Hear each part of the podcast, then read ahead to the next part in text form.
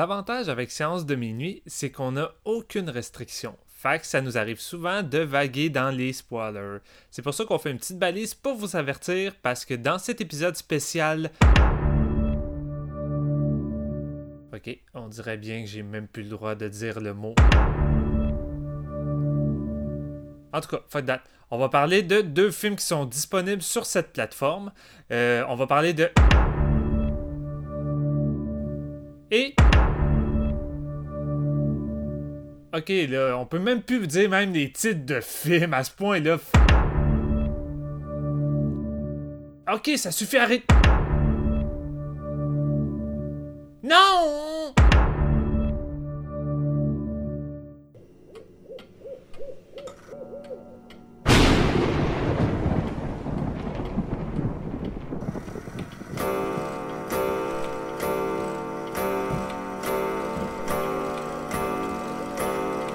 C'est l'heure. Préparez votre maïs soufflé et votre boisson gazeuse, car c'est le moment d'écouter un nouvel épisode de Séance de minuit.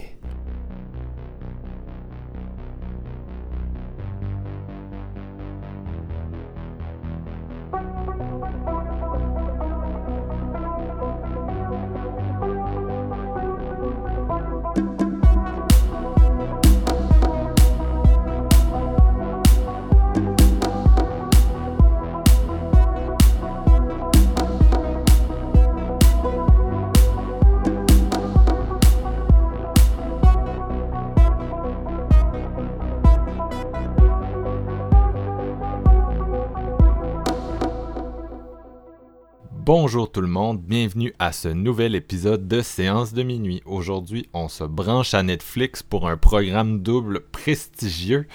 Euh, mon nom est Marc-Antoine Labonté, je suis votre critique snob qui aime euh, rédiger ses textes nus dans, dans, dans son, euh, je sais pas trop, comment t'appelles ça, une verrière en tout cas. J'ai pas une maison assez grosse pour euh, savoir comment ces pièces-là s'appellent. Je suis aussi accompagné de, de, mon acheteur privé préféré, quelqu'un qui a pas peur de foutre son bras dans les grosses sphères creepy. C'est Steven Lefrançois. Salut. Hey, salut. Ça fait longtemps que j'ai deux moignons justement. aussi euh, avec nous. Il est sorti de son shack où il était parti se ressourcer, euh, dessiner dans, dans, le sable près de la plage. C'est Jean-François Ouellette, salut. Hey, le pire, c'est que je suis probablement le gars que tu connais qui dessine le, le plus mal au monde. Là. Mais ça, ah, ben ça fait c'est du le cas bien aussi de ce côté-là. Ouais, c'est ça, c'est le cas aussi de John Malkovich dans ce film-là. En tout cas, de ce que j'en ai vu. Donc, euh, le film auquel on fait référence, c'est Velvet Bossa. Euh, en fait, deux grosses prises pour Netflix en ce début de février. Velvet Bossa, qui est le nouveau euh, film du cinéaste Dan Gilroy, ainsi que High Flying Bird, le dernier Steven Soderbergh. Donc, ce sont les sujets de cet épisode. Et on a vite réalisé que ces films-là avaient plus que le fait d'être des, des, des, Netflix Originals en commun. On en reparle bientôt. Donc c'est ça, c'est Netflix là, qui pendant un bout de temps était davantage connu pour ses séries que ses films, mais là euh, dernièrement, depuis l'automne, je vous dirais là, ils ont vraiment euh, chargé au niveau des films, ils ont fait affaire avec beaucoup de gros réalisateurs cet automne. En, entre autres, on a eu euh, bien sûr Alfonso Cuarón, mais aussi les frères Cohen, Paul Greengrass. Euh, Jeremy Saulnier et bien d'autres il y, en avait toute une gang. Et Sans là ils semblent pas vouloir euh, Pardon? Sans compter Martin qui s'en vient, là. ça va être du gros. Oui, c'est ça. Mm. C'est ça, là. il y a encore beaucoup d'autres euh, gros projets euh, à l'horizon pour eux. Entre autres, euh, le mois prochain, je pense, Triple Frontier, euh, nouveau film de G.C. euh, Chander avec euh, Ben Affleck. Ça a l'air très bien. Ouais, vraiment. J'espère que ce l'est. Euh, donc c'est ça, la, ils gardent la cadence pour cette année. Puis euh, est-ce que est-ce que la malédiction des films Netflix s'applique encore aujourd'hui? Parce que souvent des trucs alléchants sur Netflix se retrouvent à être moins intéressants qu'on aurait cru. Euh, donc euh, on en parle dans une seconde et on commence avec Velvet Bossa. No originality. No courage. My opinion. I can't save you. I found something. Who did these? They're mesmeric. A guy upstairs, he died. And you just took them. You had no family or friends. I can make you rich. Eh bien, on commençait avec Velvet Bossa, troisième euh, film euh, en tant que réalisateur pour Dan Gilroy. Et euh, ça met en vedette une sacrée galette d'acteurs, Jack Gyllenhaal, René Rousseau, qu'on avait déjà pu voir ces deux-là dans Nightcrawler, Tony Collette, Zawe Ashton, John Malkovich, Dave, euh, David Diggs, qui est mon petit nouveau favori de, de Blind Spotting, et euh, Billy Magnussen, peut-être un petit peu moins connu de, de face. Moi, on dirait que maintenant, je l'identifie automatiquement à Game Night, là, parce que je l'ai trouvé vraiment drôle euh, dans, cette comédie-là.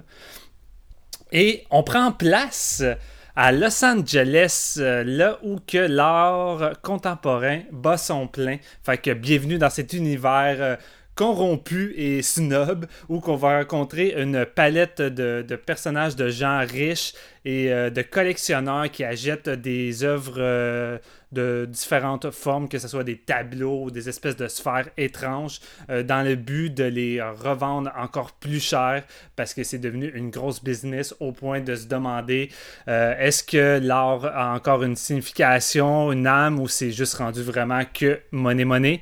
Et dans tout ça, tu as aussi également Jack Gyllenhaal qui lui est un des gros critiques du moment, qui critique les œuvres durant les nouvelles sorties.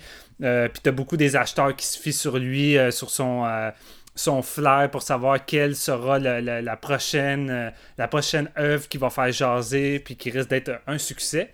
Et tu as une des assistantes de René Rousseau qui, elle, par hasard, dans son black appartement, va tomber sur un de ses voisins qui est décédé. Puis en rentrant dans l'appartement, va se rendre compte que le voisin possédait des, dizaines, voire des centaines d'œuvres d'art, des peintures qui étaient euh, pour la plupart euh, brûlés ou éparpillés un peu partout. Et euh, elle va avoir euh, la brillante idée de les utiliser puis essayer de les faire évaluer pour voir si ça pourrait en retirer quelque chose. Et chaque fois qu'elle est présente à des gens, euh, les gens ont une réaction totalement hallucinante, hypnotisée par l'étoile. Déjà là, elle peut percevoir qu'il y a de l'argent à se faire là-dessus. Fait qu'elle décide d'essayer de marchander avec René Rousseau puis tenter de se faire du profit. Sauf petit problème, l'étoile en question ont une certaine malédiction maudite qui fait en sorte que ça commence à liquider un peu à la manière d'un slasher, un à un, euh, les acheteurs et les, euh, critiques euh, du domaine de l'art contemporain. Il va s'en suivre un massacre, si on peut dire. Euh, fuck, j'étais, moi j'étais crissement hypé, je vais le dire tout de suite, parce que Nightcrawler, j'ai trippé film qui critique euh, les médias de façon euh, foutrement efficace, foutrement cynique, euh, espèce de mélange d'humour noir et de film d'horreur. Déjà là, je trouvais que le réalisateur touchait à l'horreur avec son Nightcrawler. T'as des moments là-dedans qui sont vraiment dignes des meilleures scènes d'horreur que j'avais vues au courant de cette année-là. Jake Gyllenhaal donnait une performance incroyable. Même chose pour René Rousseau.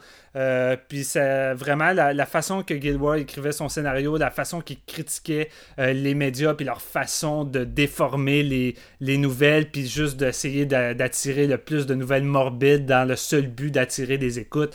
Euh, C'était vraiment bien foutu, j'avais vraiment trippé.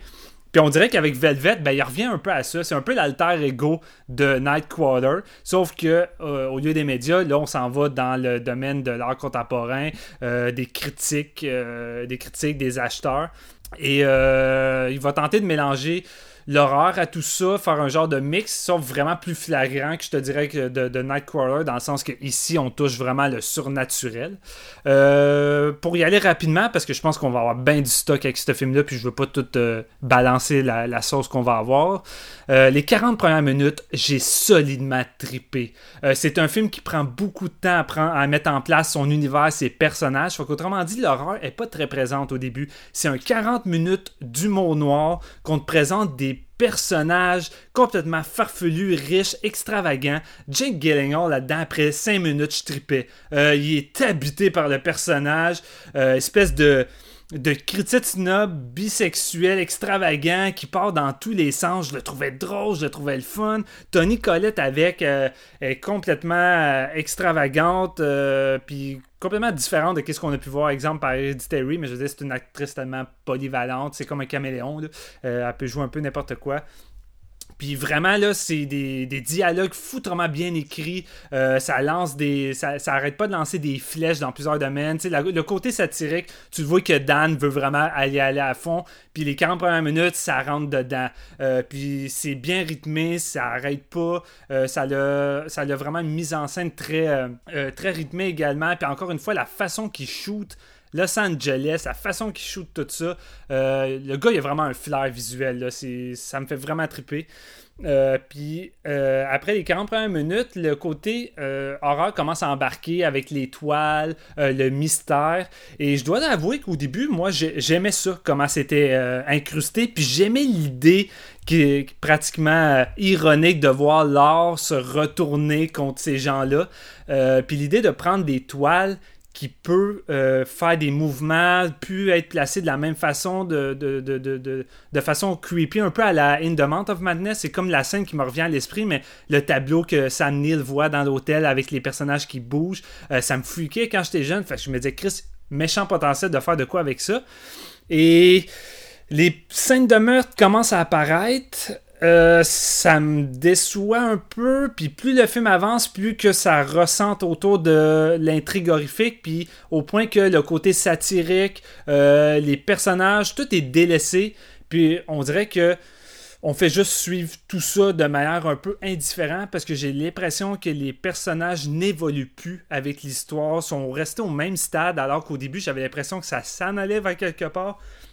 Et j'ai l'impression que le réalisateur a de la misère à setter des sites pistes de d'horreur mémorables. Je, trouve que c'est pas autant rafraîchissant que lorsqu'il est dans le genre de, l'humour noir. Puis là, ça fonctionnait, mais là, on est plus dans un type de Wishmaster cheap.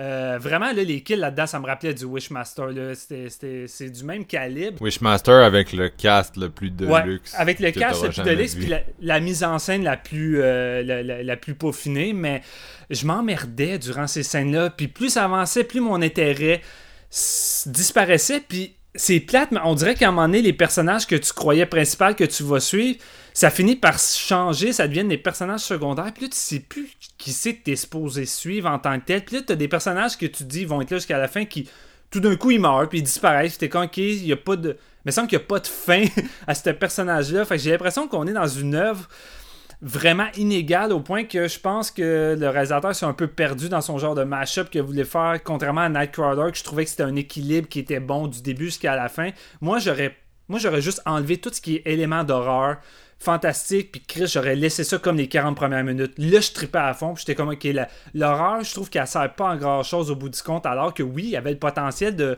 peut-être élaborer avec ça, mais j'ai trouvé que c'était.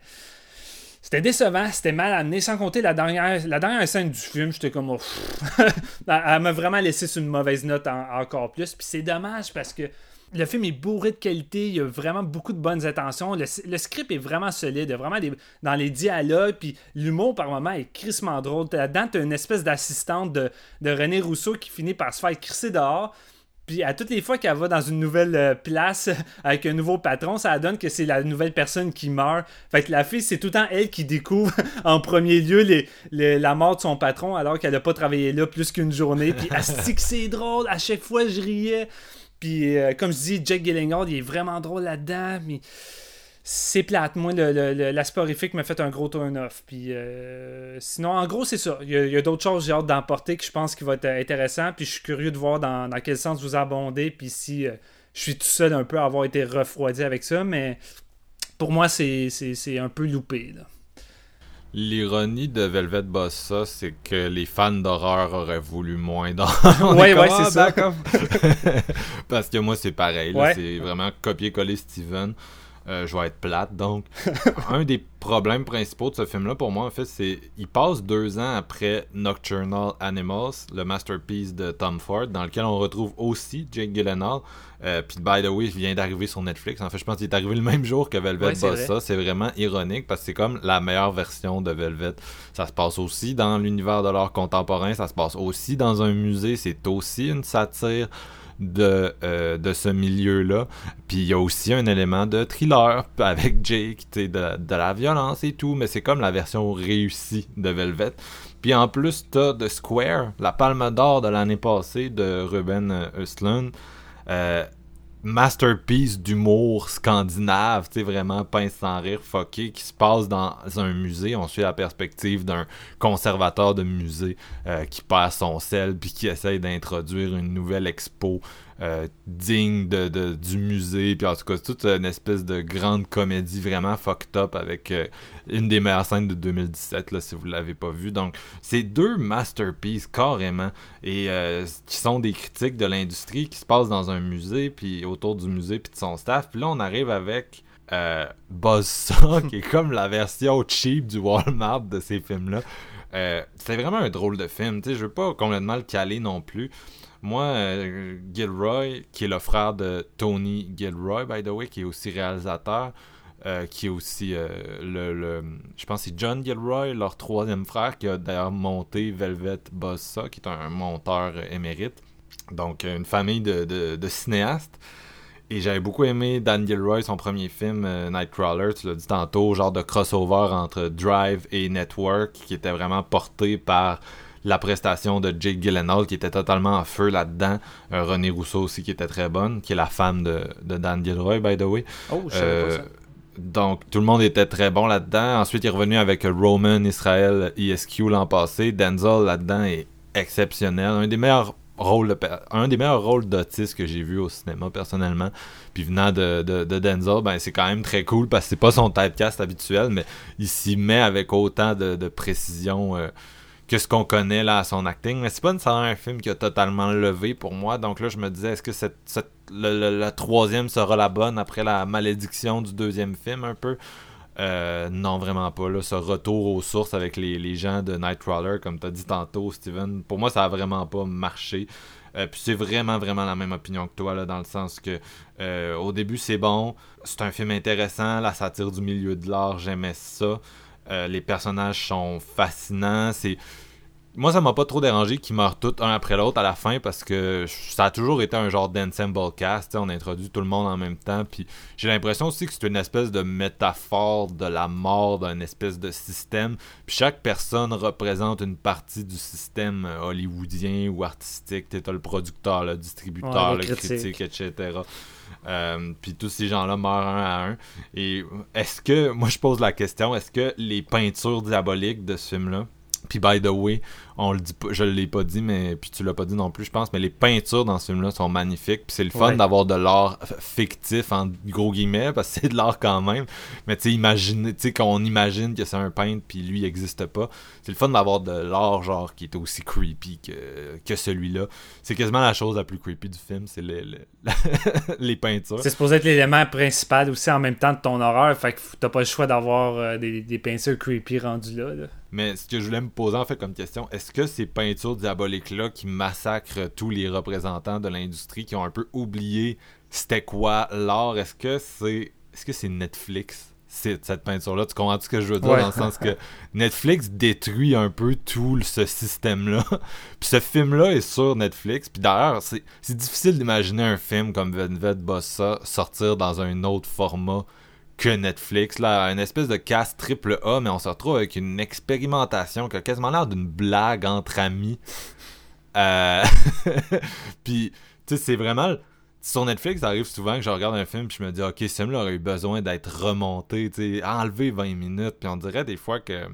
Parce que les studios, eux, font des studios notes, puis ils forcent les réalisateurs à faire des modifications. On dirait que Netflix, il passe pas par ce processus-là. Aussi, le fait, ça paraît pas trop parce que tu as souvent l'impression d'assister à un film où il n'y a pas eu de deuxième, de troisième. Tu sais, mettons que tu écris un roman, tu as un éditeur, puis l'éditeur, sa job, c'est de voir qu'est-ce que dans ton qu'est-ce que dans ton roman t'as mis que toi t'aimes vraiment parce que t'es vraiment en amour avec ce matériel-là, puis t'as vraiment une relation intime avec ce matériel-là, ben l'éditeur lui voit qu'est-ce qui va emmerder ton lecteur, tu sais, puis sur euh, les studios font la même chose avec les réalisateurs, mais Netflix j'ai pas toujours l'impression qu'ils font ça avec leurs réalisateurs, parce qu'on se dit souvent que le film est ah 20 minutes trop long, il me semble que ça arrive souvent avec leur production, et c'est le cas ici.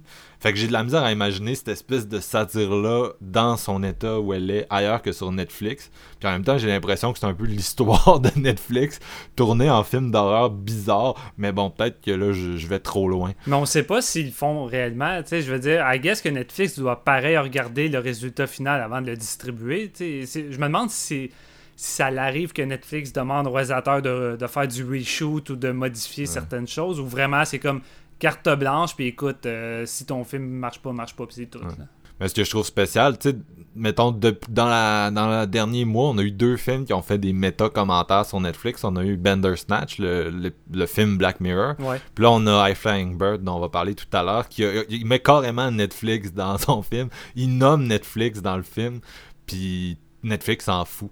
Donc, t'as clairement plus de liberté à faire un peu ce que tu veux avec eux que t'en aurais avec les les studios, mettons chez Disney, là, qui sont hyper contrôlants, puis les blockbusters en général.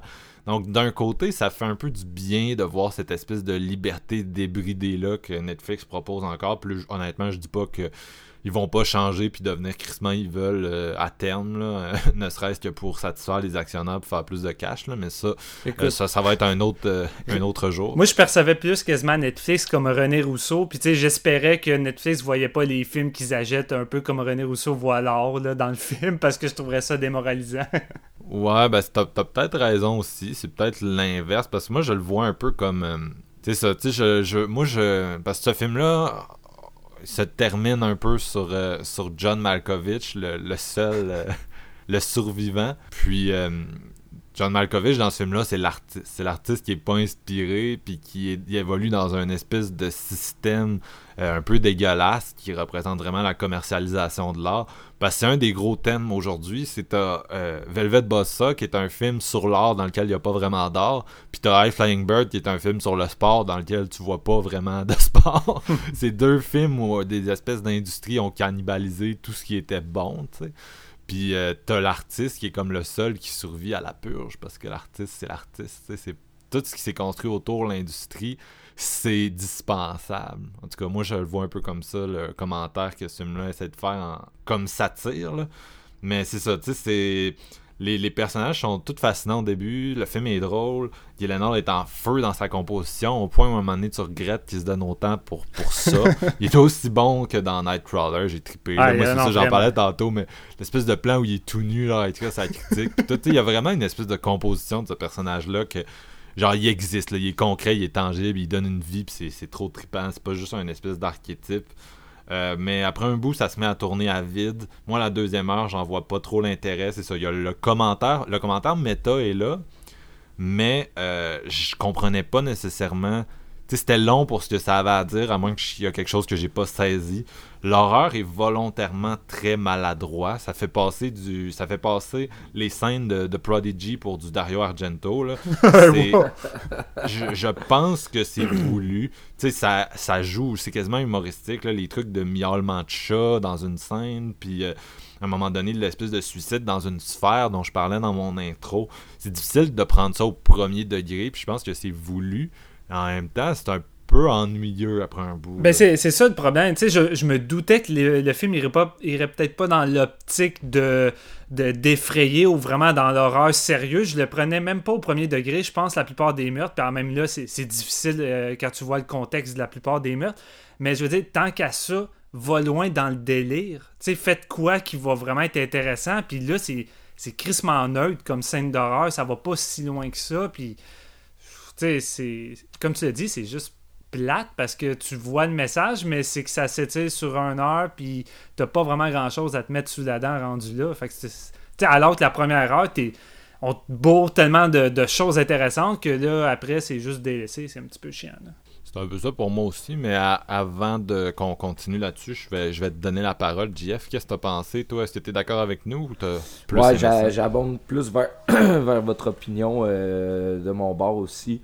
Euh, je trouve que c'est un film qui manque euh, cruellement de rythme aussi, puis qui s'étire beaucoup trop longuement pour ce que ça a à offrir. ça résume quand même pas mal vos opinions. Là. Honnêtement, le, le, niveau horrifique toutes les scènes qui s'y rattachent, c'est, inintéressant pour moi.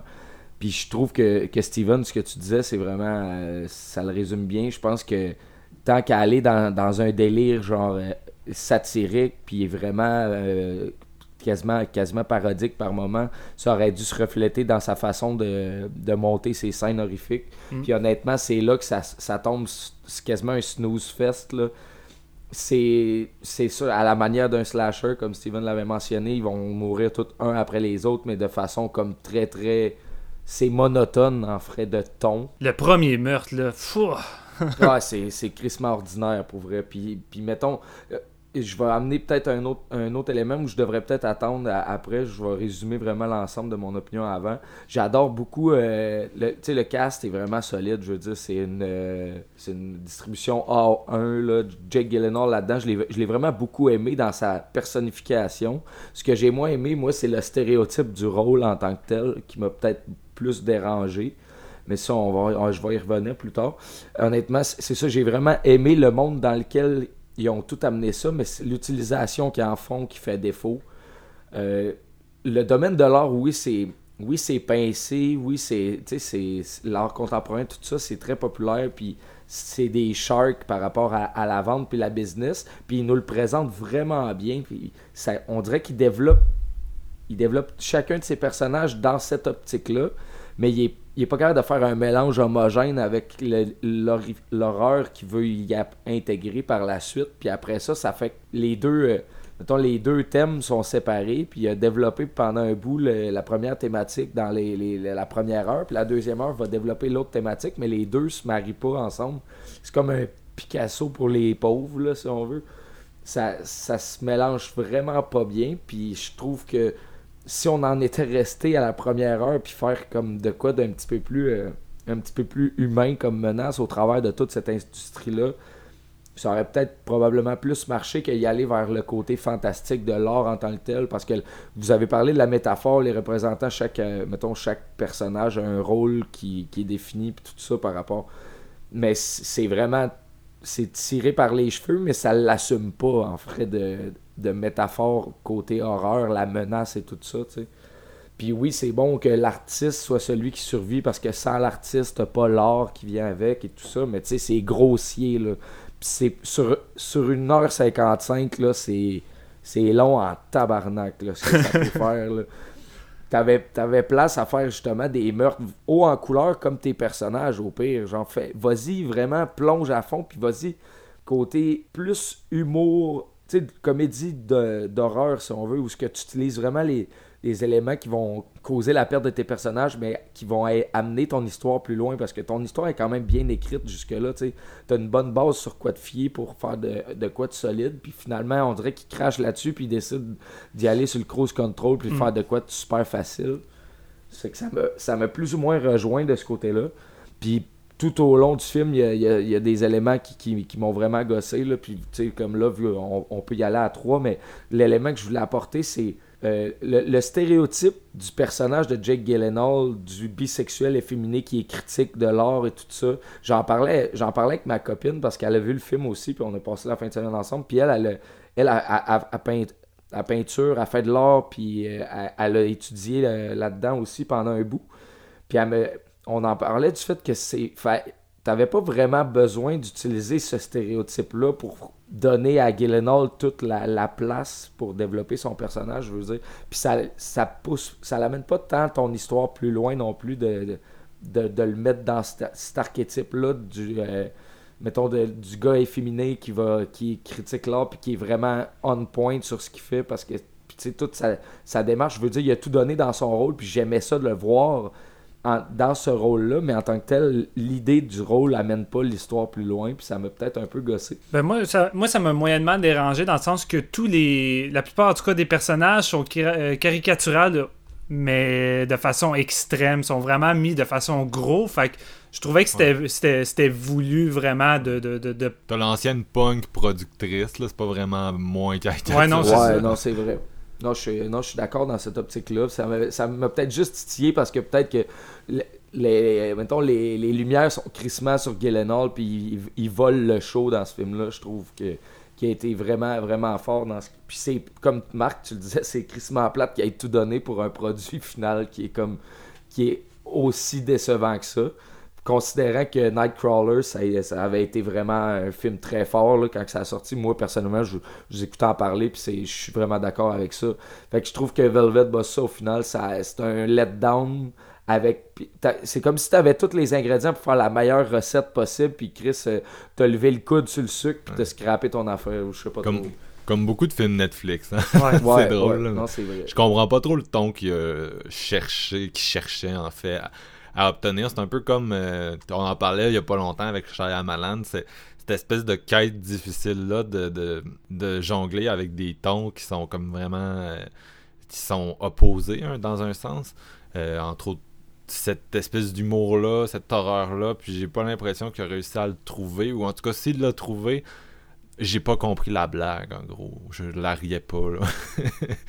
je le riais au début, tu sais, quand c'était une satire plus stéréotypée, en gros. Tu sais, comme Nightcrawler était une satire plus... Euh, c'est un, pas un film qui révolutionnait le, genre de satire des médias, là. C'est un film qui allait très dans ses marques, mm. mais qu'il faisait super bien avec une très bonne performance. Puis ça a fait un film qui a, rivé le monde à leur siège. Je me dis, il n'y avait rien là-dedans qui, qui, révolutionnait. Non. Mais tu sais, quand tu regardes Nightcrawler, qu'est-ce qui fonctionne autant? Puis ensuite, tu regardes Velvet, qu'est-ce qui fonctionne, qu'est-ce qui fonctionne pas? Je pense, euh, c'est ce que j'ai en tout cas, j'ai vraiment réalisé. Euh, reste à voir avec ses prochains films. Mais Dan est vraiment un putain de directeur d'acteur. Honnêtement, c'est A là-dessus. Puis quand c'est le temps de véhiculer ce qu'il veut dire ou traiter dans les genres, que ce soit l'horreur, euh, le suspense ou parler de les c'est vraiment quand ça passe à travers ses personnages et les dialogues que ça fait mouche, que c'est maîtrisé. Mais dès qu'il tente de véhiculer ça d'une autre façon, là, euh, dans celui-ci, Velvet, c'est par l'horreur, autrement dit, de façon visuelle, avec des, objets, les toits, ces choses-là. On dirait que ça, ça marche pas. On dirait que le gars sait pas quoi faire avec ça, alors qu'il est plus à l'aise euh, quand c'est le temps de, faire ça avec la direction d'acteur. Puis, tu sais, tu regardes Nightcrawler, quand ça marche autant, c'est justement parce que autant l'aspect satirique que horreur véhicule à travers Gillinghall. Fait que, tu sais, c'est lui qui, qui, fait la job de tout ça, puis ça marche. Tandis que là, dès que Gillinghall est et, plus là, puis qu'on passe au côté euh, visuel grossier de l'horreur, ça, ça fonctionne pas parce que moi j'avais le feeling que le réalisateur savait pas trop quoi faire avec ça. Mais non. Justement, la mort de, de Gyllenhaal, tu parles-tu d'une mort plus plate pour un personnage aussi présent puis aussi important dans ton histoire? Ben tu sais, c'est la seule, je la trouvais, c'est la seule scène que je trouvais pratiquement intéressante d'un point de vue visuel avec l'idée, mais même là, je veux dire, c'est pas. Euh, tu sais, ça Voir, le personnage disparaître de même, j'étais comme, ok, fuck off. Ben, ça, me faisait chier. Ben non, ça donne pas le mérite à, la performance qui vient de te livrer. Tu t'en débarrasses comme un vieux McDo. Ça ben, c'est ça. Tu me donnes 40 minutes de, de Jake Esti qui part dans tous les sens. Jake qui se remet en cause. C'est le seul personnage Esti qui prend conscience de, son état puis qui a, certaine peur d'être. Euh, Saint d'esprit non, pas sain d'esprit, mais euh, tu sais, Jake il part comme étant quelqu'un de confiant. Euh, tu sais, il, aime ça voir sa petite amie qui aime, euh, qu'elle perçoit comme quelqu'un de tellement intelligent. C'est le critique du moment. Tout le monde le veut. Puis là, on dirait qu'avec l'étoile, ça finit par devenir une descente. Puis ça, ça rend. À partir de là, le personnage de Jake devient vraiment anxieux. Puis ça vient de pratiquement une genre de descente aux enfers pour le personnage. Fait tu sais, pour moi, je percevais Jake comme le personnage principal. Mais à un moment donné, c'est que le personnage disparaît, puis là, on focus avec l'assistante qui tente de vendre l'étoile, mais je suis pas certain qu'est-ce qu'il essayait de faire avec cette fille-là. Puis là, plus le film avance, puis plus les intentions des personnages deviennent confus. Puis là, quand t'arrives à la fin avec René Rousseau, la dernière scène avec elle, j'étais comme, ok, tu, m'as vraiment perdu. C'est vraiment. C'est du n'importe quoi. J'arrivais juste plus à saisir les intentions du réalisateur rendu là. Mais je suis semi d'accord avec ce que vous dites. Mettons, tu sais, pour moi, les, clichés de personnages puis la façon de s'en débarrasser comme ça, ça fait partie de, la satire. Tu sais, c'est un. Je sais pas, je trouve que c'est un, un film qui cherche un peu à attirer ton attention sur le vide qu'il y a derrière cette industrie-là, derrière ces personnes-là. Je vous dis pas qu'il fait bien, là, j'ai déjà donné mon opinion. Mais c'est là-dessus qu'il essaie d'attirer ton attention. Fait que pour moi, ça c'est un peu ça le propos, c'est de d'atteindre une espèce de vide puis d'en rester là puis tu termines le film puis tu ça t'as l'impression que je sais pas trop comment dire ça t'as l'impression que ce qui est disparu avait pas vraiment de valeur anyway là puis que ça ouais le problème c'est que ça devient méta au point que c'est le film qui a aussi cette impression là quand tu le termines tu sais ouais, ouais mais je pense que c'est voulu c'est ça l'affaire c'est que je pense que c'est comme une grosse joke mais je pense pas que tout le monde est invité. C'est ça le problème. Ok, à la limite, si c'est voulu, nice, mais ça fait mal au film au bout du compte parce que c'est le genre de film que tu voudras juste pas revisiter par la suite. Là. Ouais, ben, c'est parce que tu finis avec, tu finis avec l'idée, bon, ok, ben, si c'est ça qui est voulu, il voulait que j'aime pas son film, fait que je l'aime. Puis là, t'es tout mêlé. Je pense que c'est voulu, oui, parce que tu regardes le poster, genre, de ce film-là, qui est un espèce de. Je pense que c'est un espèce de cadre blanc. Euh, sur fond blanc, puis il y a un tag de Velvet Bossa, puis ça coule de partout. J'ai l'impression que c'est ça l'effet qu'il essayait d'aller chercher avec ce film-là. Tu sais, c'était comme une démarche de je m'en fous, je m'en crisse, puis en tout cas, si c'est pas ça, je le comprends pas. Parce que moi, c'est vraiment comme ça que je l'ai perçu. Une métaphore comme si c'était une peinture qui avait pas grand chose dedans, puis ça va pas, euh, tu sais, ça devient populaire, puis ça s'efface rapidement. C'est non, le genre de peinture qu'en tant on n'aurait pas donné d'intérêt, mais parce que le gros acheteur Netflix le, distribué, on l'a regardé, puis on le critique. Écoute, c'est. Je pense que tu as raison, mais en même temps, je pense que c'est mal amené. Puis ça cette idée-là est pas mauvaise en tant que telle, que de dissocier avec la deuxième partie au point de te rendre compte que ça n'avait juste pas de valeur, puis ça reflète un peu euh, les, les, les, les, trucs, euh, les, peintures ou peu importe, les trucs d'art qui, finalement n'ont plus d'âme parce que les créateurs n'ont pas, ont pas donné d'eux-mêmes. C'est rendu machinal euh, comme une industrie. ça, c'est le genre de thème que Chris, on peut aller dans le cinéma. On va en parler tantôt avec le, le basketball. C'est quelque chose qui touche à tout. Dans le fond, tout est une question de business puis d'argent. Puis c'est juste que je pense qu'il aurait pu, pareil, rendre la deuxième moitié du film intéressante d'un autre point de vue pour arriver à te garder là. Parce que là, c'est pareil, une heure de tout ça. À la limite, tu fais, ça, tu fais ça avec les 20 dernières minutes pour te garder ce feeling-là, mais pas une heure, là, Chris. Ouais, mais il y a, des. Tu sais, mettons que tu vas au musée, puis je, je suis vraiment pas un spécialiste, là, je vais pas faire semblant, mais tu vas à un musée d'art contemporain, puis il y a des œuvres qui sont là pour te tu te challenger dans le sens que si tu rentres là, puis t'as. Mettons que tu rentres là, puis t'as aucun background euh, de, de l'art contemporain, puis tu te retrouves dans des œuvres qui sont essentiellement un tableau peinturé au rouleau ça va être quoi ta réaction? Il y a du monde qui vont rentrer, qui vont regarder le tableau peinture au, rouleau, puis vont être là, voyons tabarnak, pourquoi c'est dans un musée? Pourquoi ça existe? Pourquoi c'est là? Puis ils vont, ils vont, ils vont pomper, ils vont être fâchés. Je, vais... Pour, j'ai déjà vécu cette situation-là dans des musées avec du monde. sais ils vont se dire, ou un carré blanc sur un fond blanc, qui est une espèce de c'était un, des tableaux vraiment cultes de cette espèce de mouvement-là, tu sais, méta, euh, qui a eu euh, il y a plus de 100 ans. Là. Et qui essayait de, te renvoyer un peu à ta propre perception de l'art. Puis j'ai l'impression que ce film-là, c'est ça. Puis que ça marcherait pas s'il y avait pas cette espèce de. cette espèce de moment-là de flottement. Tu sais, vraiment comme. Puis je, je, continue à dire que je suis pas sûr que c'est réussi à 100%. Là, si essayer d'aller chercher avec ça. Mais je pense que c'est voulu. Mais tu sais, rendu là, on pourrait dire ça de tout. Là. La semaine passée, c'était toi avec euh, Happening là, qui disait Oh, je pense que le, le fait que c'est clunky et tout, c'est voulu. Mais moi, là, je le pense sincèrement. Je pense que cette horreur-là, clunky, c'est voulu parce que je l'ai dit tout à l'heure, mais c'est certain des pires scènes d'horreur que j'ai vues de ma vie. Il y a les pires réalisateurs sont capables de créer plus d'effets que ça avec de l'horreur. Ce gars-là, c'est volontairement désamorcé. Puis on le sait parce qu'on a vu Nightcrawler, puis on le sait qu'il est capable d'aller créer quelque chose de mieux que ça.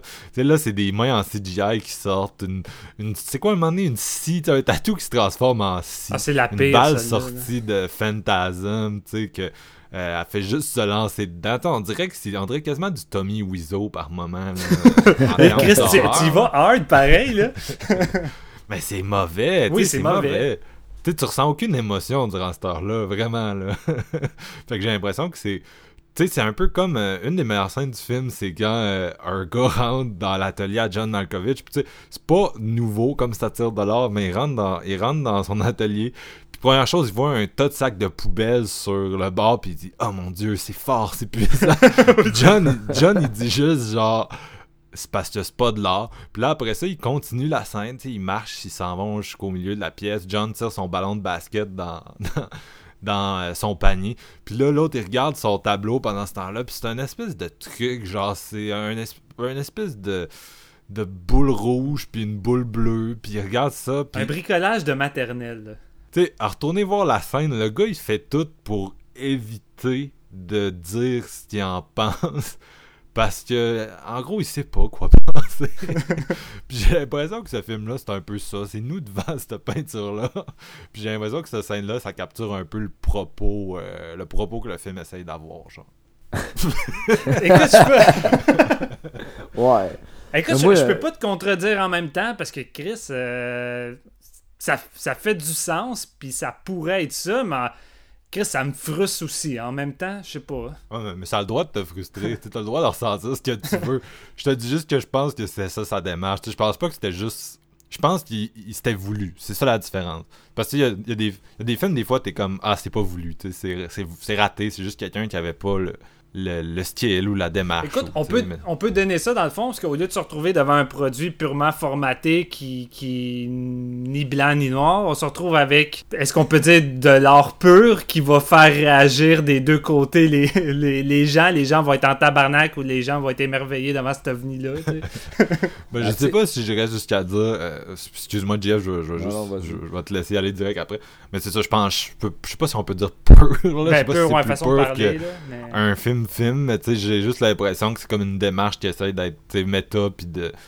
Tu sais, c'est moins le film que tu vois que la réflexion que ça engendre qui est comme recherchée. On parlait, moi, je parlais surtout de la façon comment c'est malhabile du mélange des, des, des mettons, des deux éléments, l'horreur puis la satire, la, comédie. Mais le, je pense que le parfait exemple dans ce film-là, c'est quand justement la sphère a, a tue la, la, fille en y coupant le bras.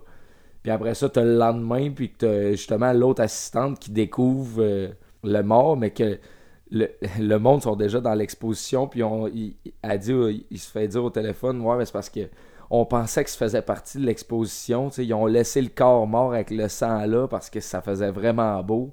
Mais si c'est qui qui va faire qui va prendre cette décision-là? Tu as les kits d'école qui marchent dans le sang, là, puis elle, elle est là, puis elle crie, mais tu sais un corps mort, ça, ça, paraît que c'est mort quand ça fait des genre 12 heures ou whatever, tu sais. Ça, ça, sert juste à, jouer avec l'humour, dans le fond, parce que c'est là pour une raison. Puis tu l'as dit, Marc, c'est il fait exprès. Il, il veut que ce soit que ça, cette, espèce d'humour noir là, mais moi je trouvais pas que ça fonctionnait. C'est un peu la, même joke qu'avec les sacs de ouais, poubelle, ça, tant qu'à moi. Le, but c'est juste de te montrer que les gens sont plus capables de dissocier ce qui est vraiment de l'art puis qu'est-ce ben, qui l'est pas, là, qu'est-ce qui est pas supposé être là, Au final, je trouve que le, mélange entre la scène d'horreur qui vient juste de se passer puis ça, ça, ça fait pas de sens vraiment, puis c'est je trouve que c'est mal amené comme, comme tu le disais la, scène est juste plate là, en tant que La scène de la sphère avec le bras. Au début du film, je me disais qu'elle allait arriver de quoi avec cette sphère-là. Puis là, la scène arrive, je me dis, ok, ça va être nice. Puis j'étais comme, ok, fantasme euh, des pauvres. C'est ravageur. ouais, ouais c'est ça. Mais un élément que je trouvais drôle, euh, vraiment drôle aussi. Puis je pense que c'est sans doute ce qu'il y a de plus méta dans le film. John Malkovich faisait du John Malkovich. Là. Puis là, je voyais John Malkovich déprimé de la vie, qui s'est plus où se situer dans l'industrie du cinéma, qui tente de jouer comme, il, comme il essaie de peindre puis de retrouver la passion d'Atan. Mais le gars, il, faut qu'il se rende à l'évidence, il l'a pu. Puis dans le film, c'est genre ça, puis on dirait qu'à un moment donné, il fait juste crisser son camp puis s'isoler. Puis tu sais, j'ai l'impression que John Malkovich est sur le bord de faire ça. Il va comme faire ciao asti d'industrie de cinéma de merde, je m'en vais dans mon chalet puis je m'en vais faire des dessins sur la plage. C'était le cast parfait. Ah si, on, pousse le méta jusqu'au bout, est-ce que ces petits dessins sur la plage au chalet, c'était ce film-là? Non, mais en même temps, c'est une performance c'est une performance crissement pas marquante, puis le, le, monde va dire que John est sur le pilote automatique, mais en même temps, je regardais ça, j'étais comme Chris, c'est pratiquement du génie en ce moment, que ça soit volontaire ou pas. Non, c'est ça, c'est du perfect cast parce que c'est pas juste cette performance-là qui est de même, ça fait 10 ans. Tu sais, à toutes les fois qu'il est dans un film récemment, toi puis moi, on en rit. Dans Bird Box ou dans. Euh, c'était quoi l'autre? C'était Mile 22. Puis Warm Bodies. Puis tout le temps des apparences qui n'ont aucune. Pour un homme qui, dont il y a un film à son nom, tu sais, Being John Malkovich, c'est triste que il, il en soit là ou quand il est là, c'est vraiment. On, on, fait tout le temps des jokes de Ah, il est là pour le chèque. Puis. Euh, fait que j'avais vraiment l'impression que, que c'est ça. Il se jouait lui-même euh, dans cette espèce de pinte-là qui, qui a comme plus de jus, plus rien à donner. Puis... c'est crissement intéressant, pareil, parce que tu veux pas l'industrie du cinéma est aussi reliable que, que, l'art contemporain là-dedans. Puis je veux dire, c'est autant grosse business aujourd'hui. Fait que tu sais, John Malkovich est juste, euh, juste saturé de cette business-là, puis des gros producteurs qui.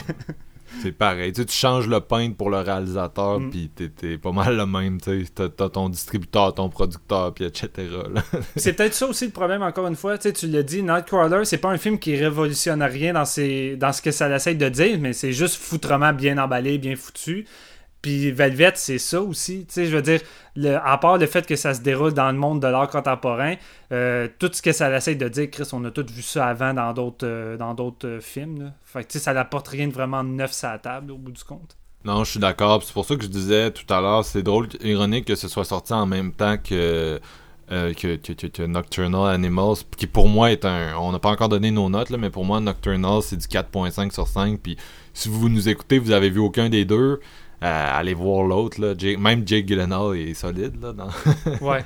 ouais, vraiment, vraiment. Mais tu sais, tantôt tu disais c'est plate de voir Jake se donner autant dans Velvet, mais j'ai le feeling que Jake se donne tout le temps son, 100% dans les films euh, globalement. C'est bien rare, je vois pas Jake au top.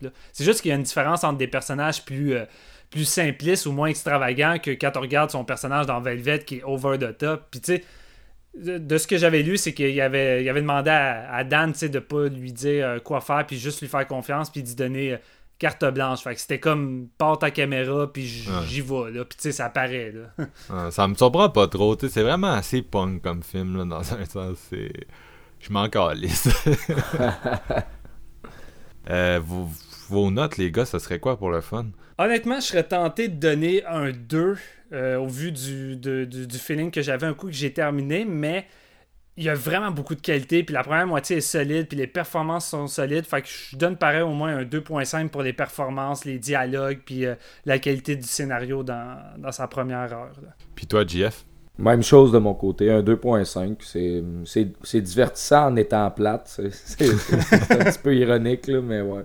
C'est mon opinion. Ouais, moi, plus j'en parle, plus je suis, je suis convaincu de mon 2.5. Euh, Donc, mm. euh, c'est la même chose que vous. Je pense que ça vaut la peine d'être vu une fois. Comme je l'ai dit tout à l'heure, j'ai fait plusieurs fois que je name drop deux titres que je pense qu'ils méritent davantage votre attention.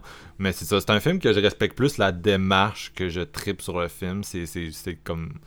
C'est sûr, si vous souhaitez être diverti dans un sens plus conventionnel, c'est pas nécessairement ce film-là qui va atteindre votre but. C'est pas nécessairement le truc pour un petit mardi soir ben chill, même si avec le cast, on, dirait que, c'est ça, parce que Dan a vraiment eu une, toute une boîte à jouer pour faire son truc.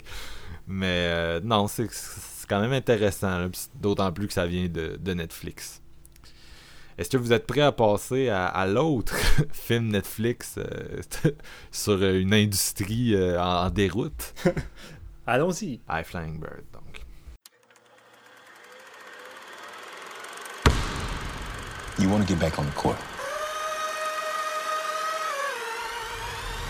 And as the agent, I want to get you there. But we are in a lockout. There are no actual games to watch. You think these fools, these rich white dudes, gonna let these sexiest sport fall by the wayside? This team's my family. I need us to be one big family again. Football is fun, but it don't sell sneakers. To move merch and inspire rap lyrics, they need your services. Donc, High Flying Bird, je m'excuse à nos auditeurs euh, si je pars en, feu, ça m'arrive des fois, puis là j'ai vraiment des trucs à dire parce que c'est un film qui m'a fait vraiment triper, je le dis tout de suite. Donc, euh, on suit Ray Burke, euh, ancien, un agent de la NBA.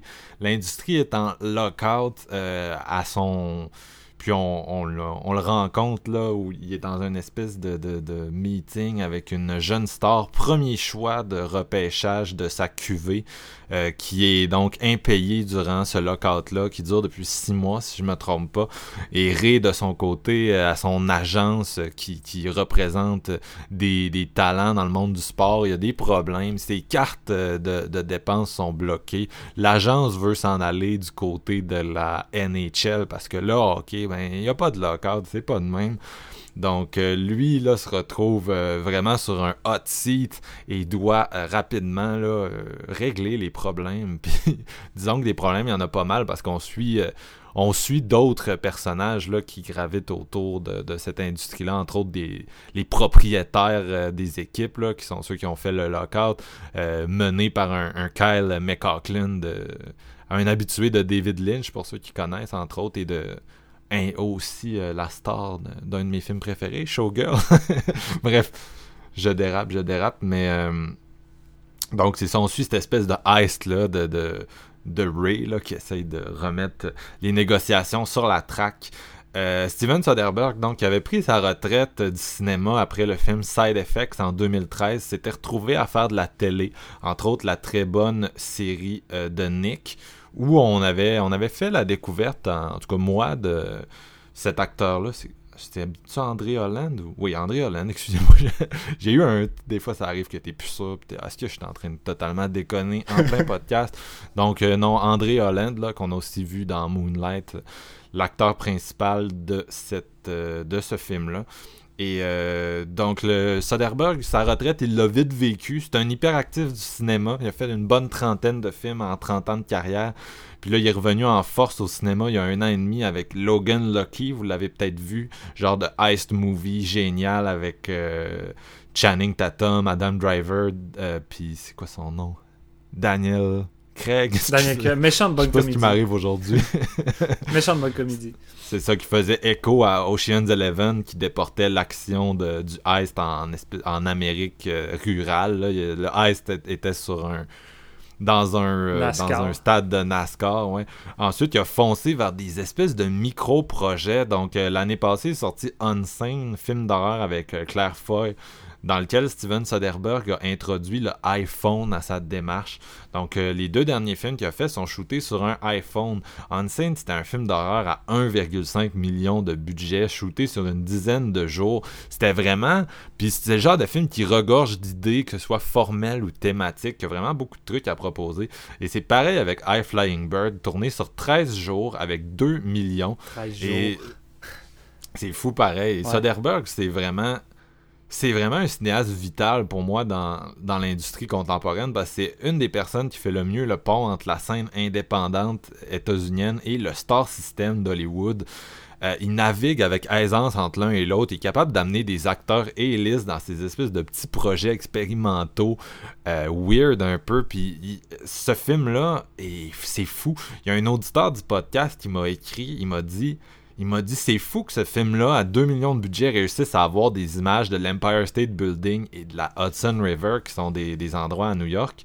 Puis je suis d'accord avec lui parce que dans un film de 2019 où tu as un permis de tournage qui coûte un prix de fou, où euh, les gens tournent genre à Montréal puis en Louisiane pour les baisses de taxes puis mettent tout en CGI. C'est carrément un vol qualifié que Steven Soderbergh fait à l'image des personnages de ses films. Il vole ces images-là. C'est du guérilla style, C'est ça, du la vraie guérilla. Puis c'est vraiment un film qui est méta à plusieurs niveaux. C'est un pamphlet anticapitaliste. C'est un, c'est un, un, encore là, c'est un peu une métaphore. C'est Soderbergh en punk dans, contre sa propre industrie contre un Hollywood qui refuse de baquer les jeunes cinéastes, comme la NBA refuse de baquer les jeunes stars du basket, puis qui vient avec son iPhone, puis qui dit fuck you, un peu à l'image de son personnage principal.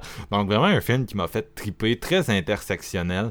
Euh, j'ai dit tantôt qu'André Holland, on l'avait vu dans l'excellent Moonlight, mais le scénariste de High Flying Bird, c'est celui, c'est le co-scénariste de Moonlight. Donc, c'est un, un film qui a un commentaire bien sûr sur la division du travail, mais également sur la position des Noirs dans la société euh, états-unienne. D'ailleurs, il y, a, une blague très drôle avec, euh, avec l'esclavage qui vient dans ce film-là. J'ose pas trop la, spoiler, mais en tout cas, la relation des personnages à ça, c'est vraiment, c'est vraiment très drôle comment c'est écrit.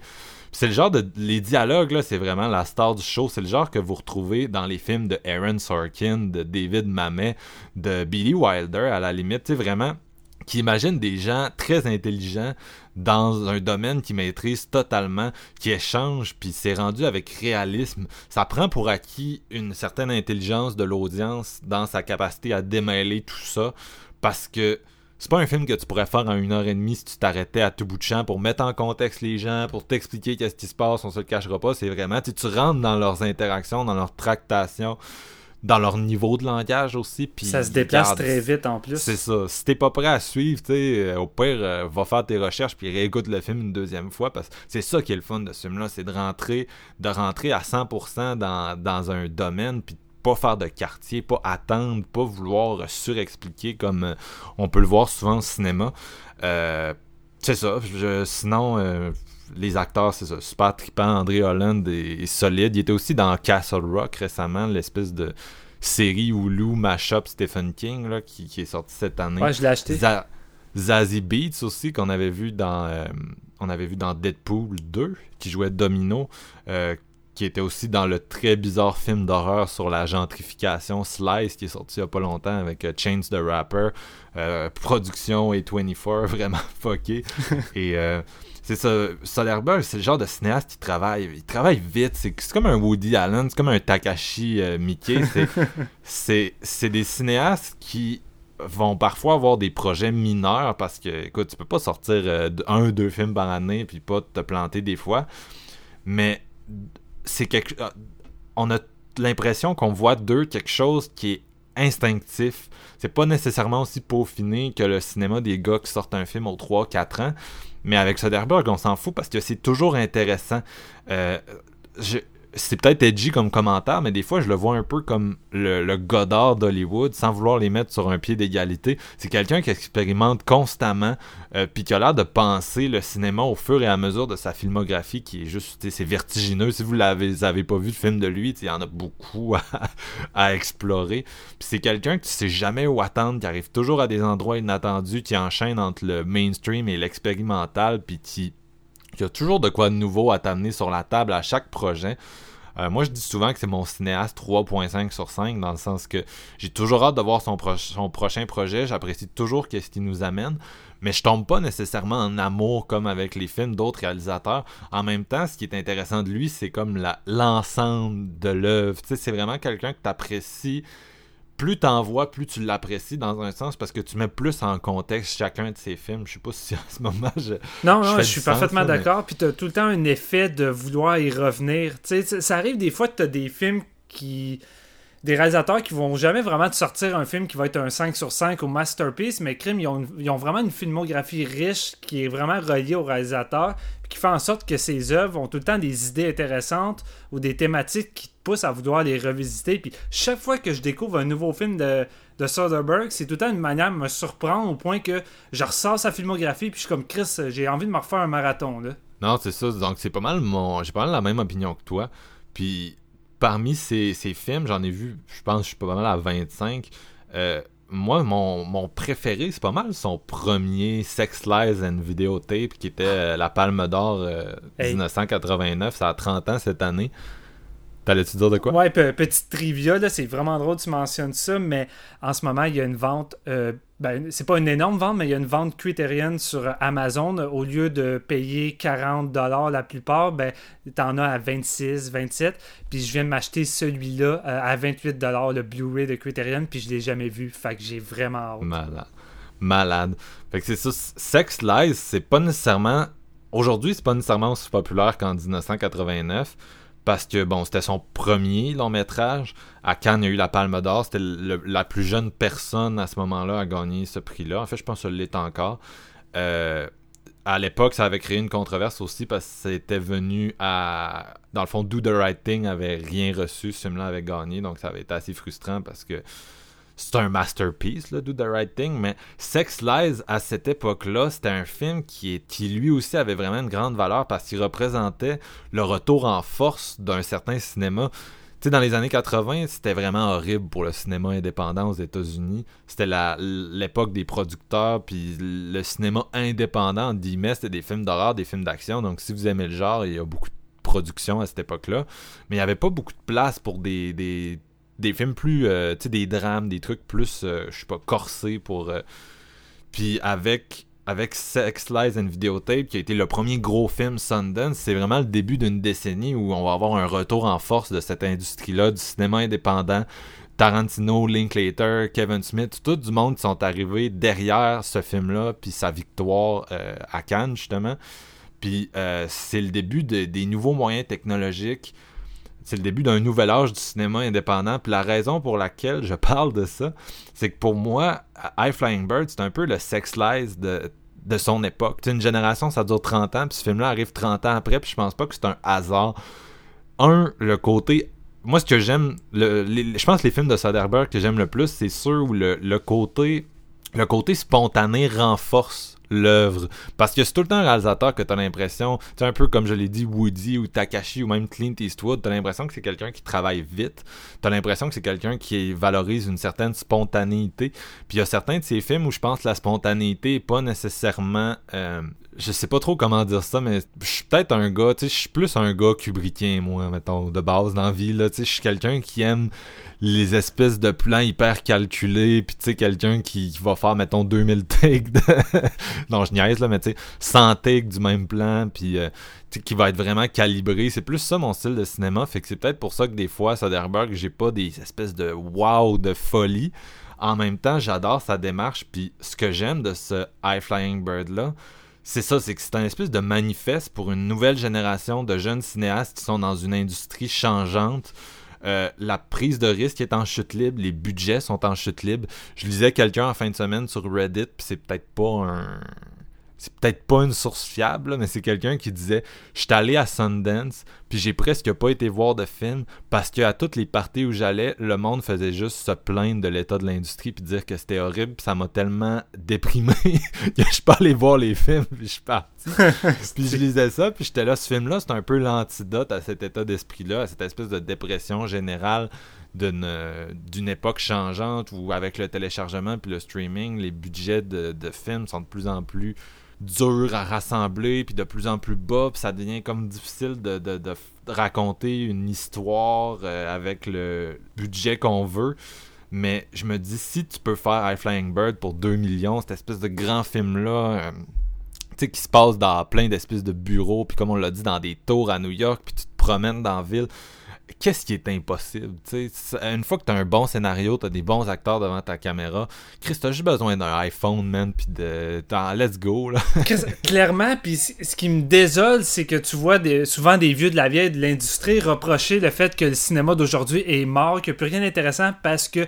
Euh, ils font souvent des reproches du fait que justement, n'importe qui peut tourner un film maintenant avec une caméra ou avec son cellulaire. Puis tu vois des gens j'ai vu en tout cas beaucoup de personnes critiquer que Unseen, l'autre film tourné par iPhone de Soderbergh, euh, c'était pas du vrai cinéma, c'était pas bon parce que c'était tourné avec un iPhone, puis ça gâchait l'expérience parce que visuellement c'était laid, euh, puis que ça, ça, faisait pas des. La photographie était hideuse, tu sais. Chris, tu regardes High Flying Bird, puis c'est tout le contraire de ce que les gens peuvent trouver à Insane, puis c'est surtout que la démarche est différente. Chris, c'était voulu le genre de de photographie dans. Je veux dire, c'était un film de stalker. Le but, c'était de donner le feeling que tu regardais la, fille à travers le téléphone de la personne qui la stalk. C'était, c'était ça l'effet, mais Chris, tu regardes High Flying Bird, venez pas me dire que c'est pas une vraie démarche de cinéma parce que c'est tourné avec un fucking iPhone. C'est pas la qualité de la caméra qui va faire en sorte que tu as réellement un film entre les mains. Tu l'as dit, c'est le scénario, les acteurs, ce que tu as à dire, la démarche. Puis Carlis là-dedans, même si c'est tourné avec un iPhone, t'en as de la mise en scène, t'en as du cadrage, puis t'as des plans crissement plus hauts que des productions avec des caméras qui vaut des millions, puis qui mhm. arrivent même pas à véhiculer une seule émotion que Soderbergh arrive à faire avec son Chris de ah ça. ça. renvoie à la question qu'est-ce que le cinéma, puis genre je suis un grand fan de direction photo, mais pour moi le cinéma c'est pas de la direction photo là, je veux dire la direction photo c'est une des nombreuses composantes du cinéma. Puis High Flying Bird, ben, il y en a de la direction photo. C'est sûr, mhm. comme tu as dit, c'est juste, c'est pas avec des espèces de caméras. De, c'est pas euh, Moonlight, en tout respect à Moonlight, qui travaille beaucoup la lumière, qui est très esthétisée. C'est pas ça que tu vas avoir comme rendu. Mais damn, euh, écoute, c'est un film qui bouge à 100 à l'heure. En une heure et demie, t'en couvres du terrain. T'as des personnages euh, vraiment fascinants. Comme j'ai dit tantôt, t'enchaînes les, les grands dialogues. Puis écoute, peut-être que vers la fin, il y a un, peu trop de chant contre chant, puis ça devient un petit peu peut-être la seule. Moi, c'est peut-être mon seul point négatif au niveau de la forme. C'est peut-être une espèce de répétition vers la fin. Mais il y a tellement de bonnes idées de mise en scène à travers ce film-là que, regarde, les répétitions, tu les oublies rapidement parce qu'il y a vraiment beaucoup de trucs épiques qui sont faits dans ce film-là. Et c'est ça, je garde. Moi, c'est un de mes Netflix original préférés. D'ailleurs, j'aime beaucoup, c'est ça, le méta-commentaire sur Netflix à travers ce film-là. Ouais. Euh, puis c'est très drôle parce que ça rappelle que Netflix, c'est ça, c'est un beau laboratoire créatif. Les deux films d'aujourd'hui, en fait, nous rappellent ça. À part leur. leur euh, eux, ils ont quand même des directions photo bizarres. Je peux pas faire de critiques, mais mettons des films plus classiques. Là souvent tu as l'impression que la, direction photo euh, est étrange. Mais en tout cas, c'est ça, Netflix c'est vraiment cool. C'est vraiment cool. Puis ce film-là prend ce qui, est offert, il en profite. Ça nous vient d'un cinéaste chevronné. Puis garde, moi j'ai l'impression que c'est un film qui devrait être vu par tous les jeunes aspirants cinéastes parce que ça a le potentiel d'allumer l'étincelle. Puis c'est un film qui t'invite à faire du cinéma, tout comme. Euh, euh, Tangerine de Sean Baker, qui était aussi sur un iPhone, le faisait. C'était ça, c'est deux films qui disaient juste, garde, attends pas après l'industrie ou un Resolution de, de, de, Moorhead Benson dont on a beaucoup parlé l'année passée dans nos podcasts. Regarde, c'est tous des films qui disent Salut, what's up, le cinéma est pas mort, il est vivant, let's go. Puis High Flying Bird, praise, je me mets à genoux. J'avais dit que j'allais parler longtemps. Je m'excuse. GF, t'as le micro. non, mais de toute façon, il y, a, un réalisateur qui l'a dit. Je me rappelle plus c'est qui, là, mais tout ce que tu as besoin pour être cinéaste, c'est d'avoir une caméra puis d'aller loin dans tes ambitions, puis c'est tout. Fuck le reste. Tu veux tourner un film, prends une caméra puis va tourner ton crise de film, puis tu peux le faire. Fuck off. Une caméra puis de la passion puis euh, de la patience pour le monter puis c'est vrai, mais tu sais, j'ai fait un cours de 12 minutes, ça a pris 8 mois, mais on l'a fait pareil. Puis tu sais, il n'y a rien qui est rendu comme High Flying Bird, mais tu comme première expérience de cinéma, c'est vraiment c'est vraiment le fun de voir ton produit final après, là, de, de le réaliser que c'est faisable. Vous aviez un projet, vous en avez parlé, puis au lieu de juste en parler, vous l'avez fait esti. Ça, c'est déjà plus que beaucoup de personnes. Exactement. on parlait avec un Nikon D3100, un appareil photo, on a réussi à en faire un, cours. Puis oui, il y a eu bien de la color correction, bien de, il y a le noise qu'on appelle, c'était vraiment dur parce que on avait pratiquement pas d'équipement, puis on avait 1000 pièces pour trois jours, mais quand tu regardes High Flying Bird, puis c'est quoi, c'est 2 millions, vous avez dit, avec euh, filmé avec un iPhone, je veux dire, ce qui, le produit final est extrêmement joli, puis le fun à voir, puis comme Marc, tu disais, en 90 minutes, il s'en passe des trucs, puis la distribution, on dirait qu'ils sont, sont passionnés par le projet, puis ça paraît, ça paraît vraiment beaucoup. J'aime beaucoup le personnage de, voyons, de Bill Duke, particulièrement.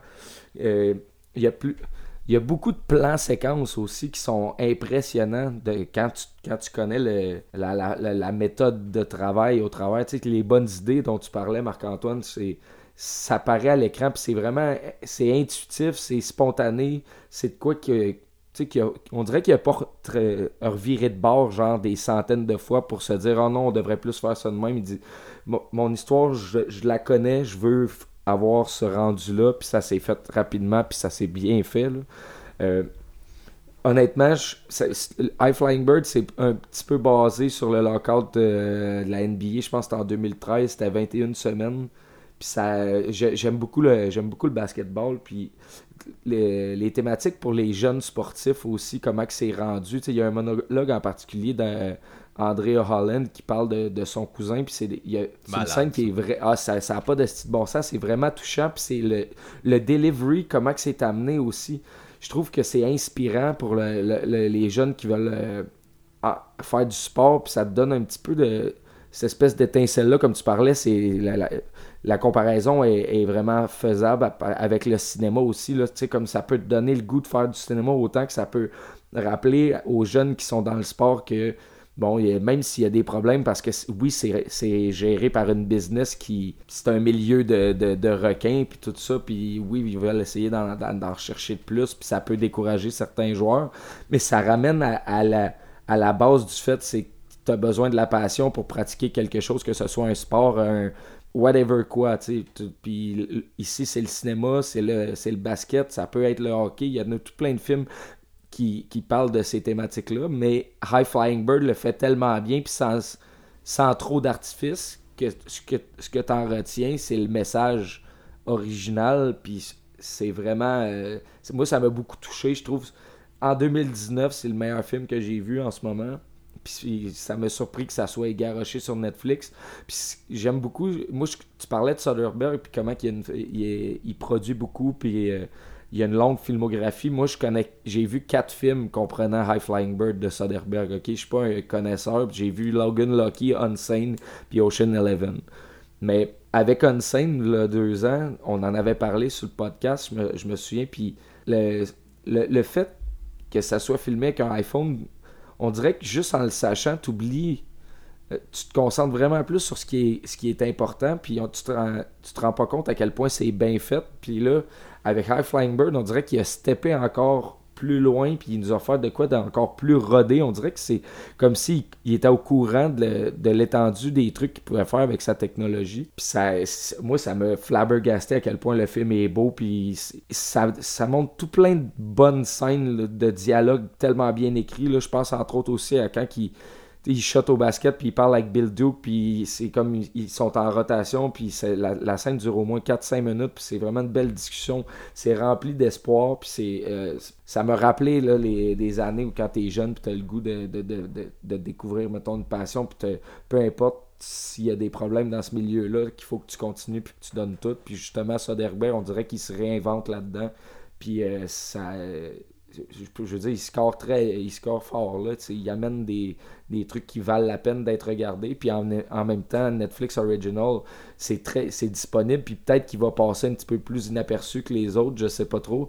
Mais euh, c'est un film qu'il faut aller voir, qu'il faut s'empresser de regarder dans la, dans l'espèce de, de piscine de trucs douteux que Netflix nous offre depuis qu'ils ont, ont commencé à faire des à produire des films en dehors des séries. Celui-là, c'est vraiment un excellent film.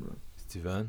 Écoute, euh, je suis pas je suis pas un expert dans, dans les sports. Je sais que euh, Jeff et Marc-Antoine, vous écoutez déjà pas mal le football, euh, le Super Bowl, vous étiez complètement excités. Je suis pas quelqu'un qui ben écoute. Moi, j'écoute pas le basket. Ok. Ben, ben, moi, juste le sport en général. Je suis pas quelqu'un de très connaissant ou intéressé. Mais qu'est-ce qui englobe le sport Qu'est-ce qui se passe de l'intérieur? Euh, souvent, c'est quelque chose qui m'intéresse. Puis, tu sais, il y avait le film d'Oliver Stone de football qui était un peu centré justement là-dessus, le renvers du, décor de la NFL. Puis, tu sais, il y avait eu Moneyball aussi dans, le domaine du baseball que j'ai vraiment trippé, j'ai trouvé ça passionnant. Puis, tu sais, High Flying Bird, ça vague dans ces, dans ces eaux-là, tu sais. Vous n'avez pas besoin d'être connaissant de, basketball ou d'être fan du, du, sport pour écouter ça parce que il n'y a pas un match de basket. Le seul match qu'il peut avoir qui est un 1 euh, contre 1, même là, c'est coupé et on nous le montre pas vraiment. Là. Juste pour dire.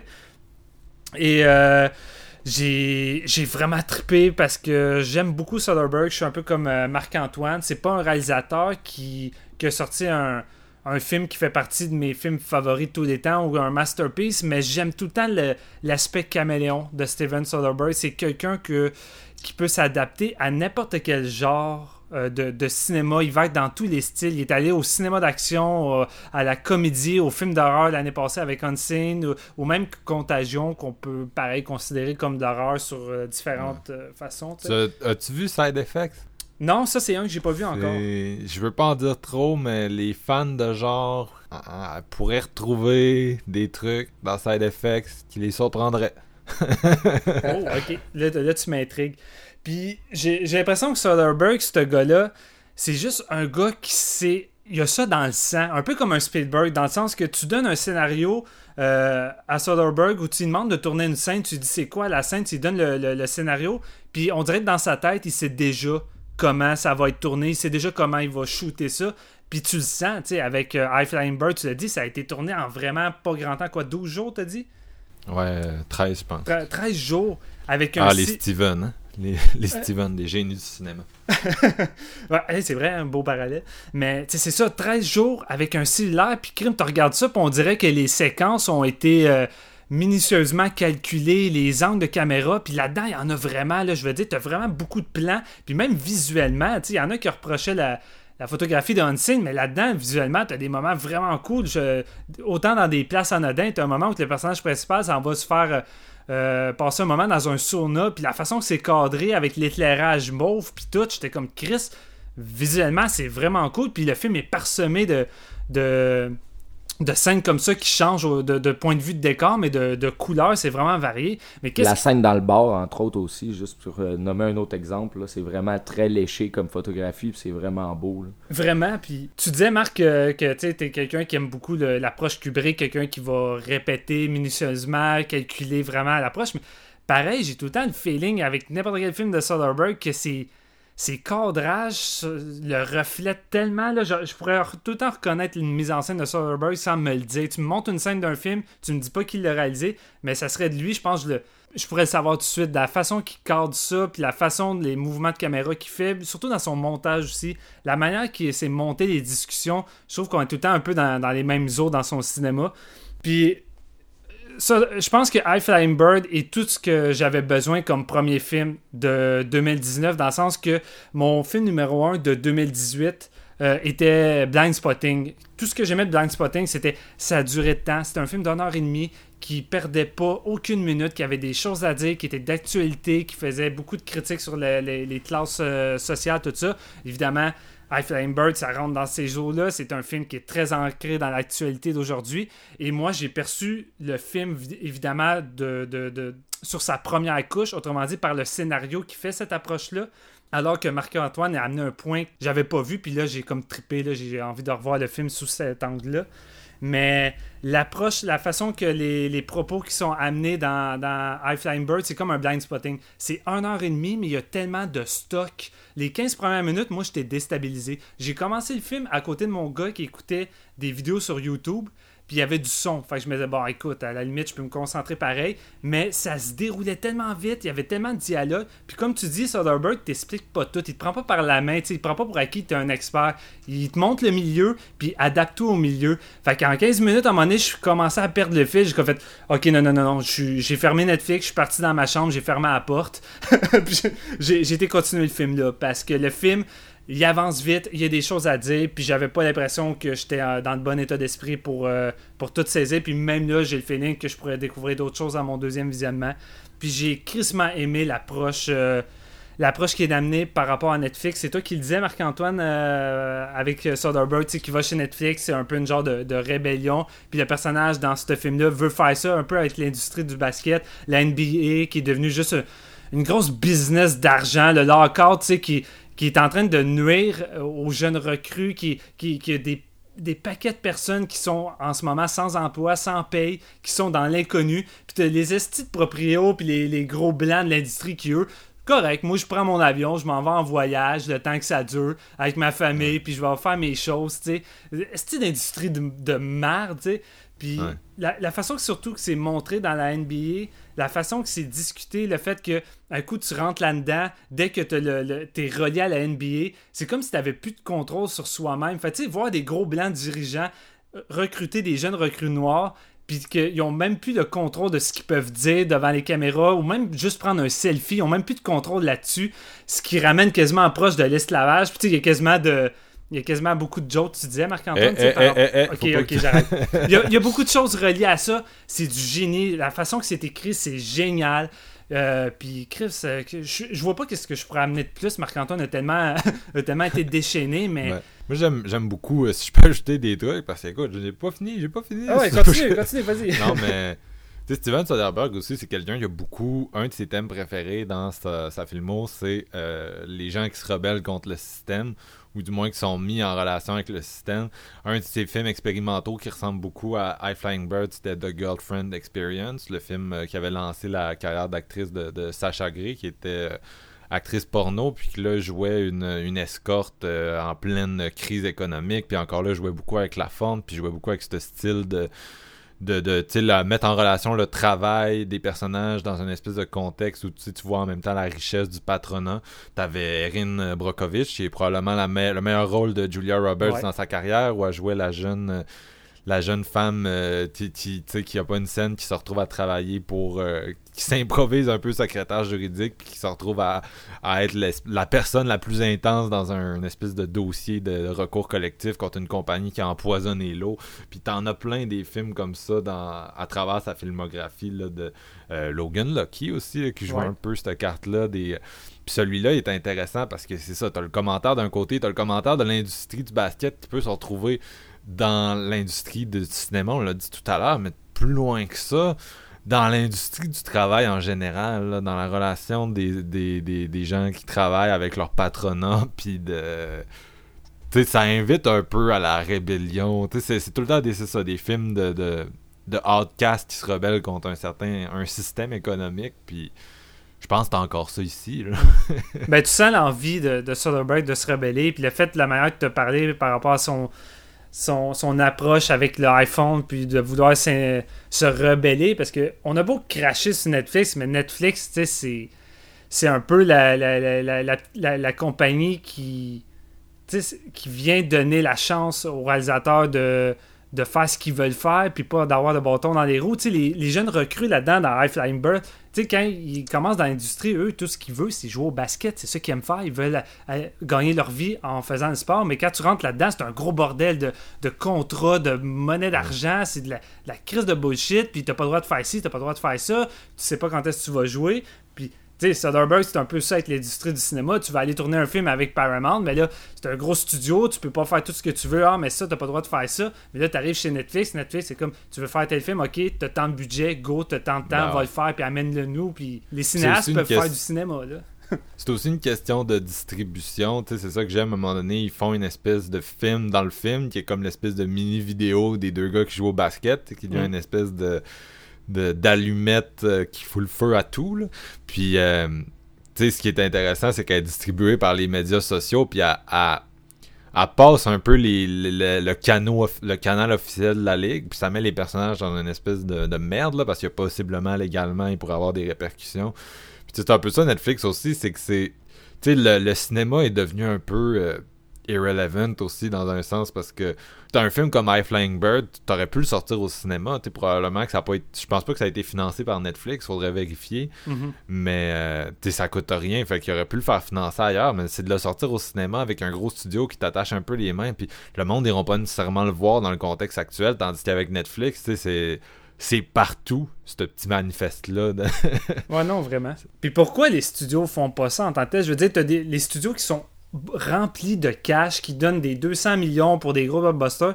Pourquoi les studios prennent pas la chance de donner un petit 2 millions, tu sais, c'est rien, un petit 2-3 millions à, un réalisateur, puis gars va tourner ton film, on va le distribuer, puis si ça marche, mais Chris, t'es regagnant, le film t'a rien coûté, puis ça va marcher parce que t'as donné la chance à un réalisateur talentueux de t'offrir un produit qui va se démarquer de tes gros produits de masse mais leur problème, c'est beaucoup la distribution aussi. Là, ben, là on s'éloigne un peu du film, mais leur appareil de distribution, c'est sûr que il, peut pas se changer. Il faut, faut que tu fasses des annonces, faut que tu le sortes en salle, c'est physique. Fait que tu peux pas.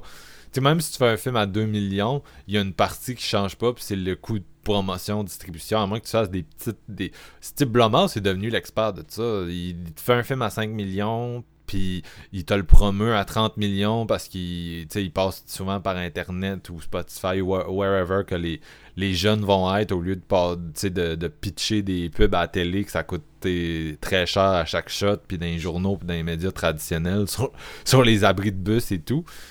Mais tu sais, mettons, euh, ça reste que même le doit dépenser beaucoup, tandis que Netflix, ils peuvent ne rien dépenser pour un film en promotion. ils font juste le mettre sur leur Ils le mettent sur leur site, puis ça finit là. Ils sont tellement gagnants là-dedans parce que.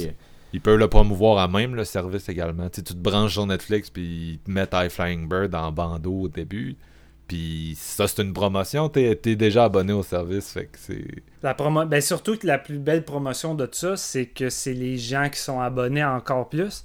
Parce que les gens qui vont l'écouter automatiquement parce qu'ils écoutent juste tout ce qui sort, ben, vont commencer à en parler, puis hey, vous devriez écouter tel film que je viens d'écouter, c'est vraiment bon, tatata, tatata, puis le monde les gens vont voir son poste, ben là, tout le monde est pratiquement abonné à Netflix, fait que les gens vont aller l'écouter aussi, puis c'est une chaîne sans fin, tandis que un film au cinéma, euh, si la plupart des gens savent pas trop c'est quoi, ils vont pas juste prendre un guest d'aller le voir, surtout s'il n'y a pas beaucoup de pubs ou quoi que ce soit, avec Netflix, euh, c'est tout le contraire, le, public devient la pub en tant que tel.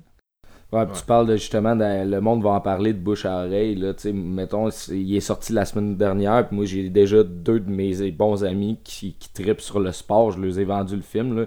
Entre autres, il y en a un en particulier, je dis, bah, il faut que tu écouté ça. il connaît pas le cinéma en tant que tel. Là, Soderbergh, ça ne dit rien. Mais je parlais juste d'un film sur le, le lockout de la NBA en tant que tel, puis ça l'a vraiment intéressé. Il dit ah, Je suis déçu au début, je pensais que tu allais me parler d'un nouveau film d'horreur. Je suis comme Non, Étienne, mais c'est un film sur le basket, puis tu vas triper, puis déjà là, il, je pense qu'il l'a, il l'a vu au moment où, on, où se parle. Fait ça se passe vraiment plus rapidement parce qu'au moment où on en est rendu, Netflix, pratiquement chaque maison ou chaque place a une personne qui, qui l'a. C'est, c'est vraiment rare, je pense, que les gens qui ont, qui ont pu cette, cette plateforme-là. Fait que t'as pas vraiment besoin de, d'avoir une promotion qui est accrue de ce sens-là. T'as pas besoin de te faire vendre ton film parce que nécessairement tout ce que tu écoutes, il y a des trucs reliés, puis l'algorithme Netflix va, va sûrement te le mettre dans, tes trucs euh, intéressés ou des trucs comme ça. Fait que souvent, c'est facile de trouver les films. Je sais pas si c'est tant un film pro Netflix que pro plus que ça. D'après moi, c'est pro. Tu sais, prends, n'importe quel moyen pour arriver à tes fins. Dans le film, mettons, ils vont ils menacent à un certain point les, gros. Euh, les gros propriétaires avec Netflix. C'est ça qui devient drôle, puis il y a une espèce de méta-commentaire. Mais, puis ça a fini par les faire euh, band. Mais je pense que, tu sais, plus que de backer un autre gros conglomérat, Soderbergh, il est comme, regarde, prends les moyens. Tu sais, le cinéma, c'est ça aujourd'hui. Prends les moyens que tu peux, puis rebelle-toi, suis pas mal certain que Soderbergh, euh, s'est beaucoup vu dans le, personnage principal, principal justement, qui tente de, se rebeller. Fait que c'est. Fait que non, c'est ça, c'est politique aussi. Puis je pense qu'on est pas mal n'importe qui peut se retrouver là, dans l'espèce de protagoniste. C'est ça qui est intéressant. on a tout, on a toutes des luttes qui, qui convergent avec la sienne. Est-ce que vous aviez des trucs que vous souhaitez ajouter ou c'est un peu un rap de cet épisode? Votre note en fait, c'est quoi? De High Flying Bird JF, vas-y. Moi, je suis pas loin du 4.5 sur 5. Ok, c'est cool ça. Et toi, Steven? Moi, c'est un bon 4 sur 5. Comme toi, euh, je l'ai pas mentionné, mais euh, malgré que c'est un film qui coule euh, à flot comme une véritable partie de basketball, j'ai trouvé qu'il y avait peut-être un petit essoufflement vers la fin, mais écoute, la dernière scène, je la trouve tellement forte que j'ai gardé le meilleur encore malgré, mhm. tout. Ouais, c'est ça. Il y a souvent un essoufflement chez Soderbergh. Des fois, c'est peut-être juste le, le besoin de vraiment fermer son intrigue comme faux, chose qu'il fait souvent. il y a souvent une espèce d'épilogue dans son cinéma que moi, ça je trouve pas nécessairement nécessaire. Il y en a un ici aussi. Euh, mais non, euh, moi c'est un 4 sur 5, puis je pense que c'est peut-être son meilleur film en 30 ans, justement. Comme j'ai dit, c'est un. Il retrouve un peu ses racines, puis je trouve ça beau, je trouve ça intéressant, puis c'est pas mal un de mes Netflix euh, Originals préférés. Ça, je pense que je l'ai déjà dit tantôt. Euh, Velvet bosse ça, puis Flying Bird, c'est. Les résultats obtenus sont pas les mêmes, mais ça c'est vraiment. C'est ça, c'est fascinant de faire cet épisode-là parce qu'ultimement, ils ont tellement en commun dans leur espèce de démarche méta que t'es comme ah, ok cool c'est non vraiment. est-ce que est-ce que c'est la fin? Est-ce qu'il y a quelque chose que vous souhaitez ajouter? Steven on... moi je demande toujours ça by the way euh, chers auditeurs parce que Steven est un gars qui a besoin de, de temps. Souvent il va nous sortir ses meilleurs ses meilleures lines euh, quand l'épisode est fini d'enregistrer. C'est très fréquent Ok, bon, ben, super. Donc, euh, merci beaucoup, les gars, pour cette euh, très intéressante discussion, très nice épisode. Oh yeah! C'était bien intéressant qu'avant qu'on décide de faire un doublé Netflix, on sache pas qu'il y avait vraiment un lien aussi entre les deux, comme tu l'as mentionné à la fin. il y avait un pont entre High Flying Bird puis Velvet Bossa, puis on s'en est rendu compte en les regardant. Donc, c'était vraiment un bon coup. Je me demande si Netflix n'a pas vu ça en tant que tel, puis se sont dit, il faudrait quasiment les sortir back-to-back. Euh, puis, euh, Ils se sont dit, hey, les podcasts vont, vont, faire des doublés. On va faire plusieurs séances. Le hasard fait bien les choses, certainement. Donc, euh, parlant d'industrie à abattre, on va aller écouter la gagnante de l'album de l'année au, au, Grammy. La poignez-vous. donc, Casey Musgrave avec I Horse.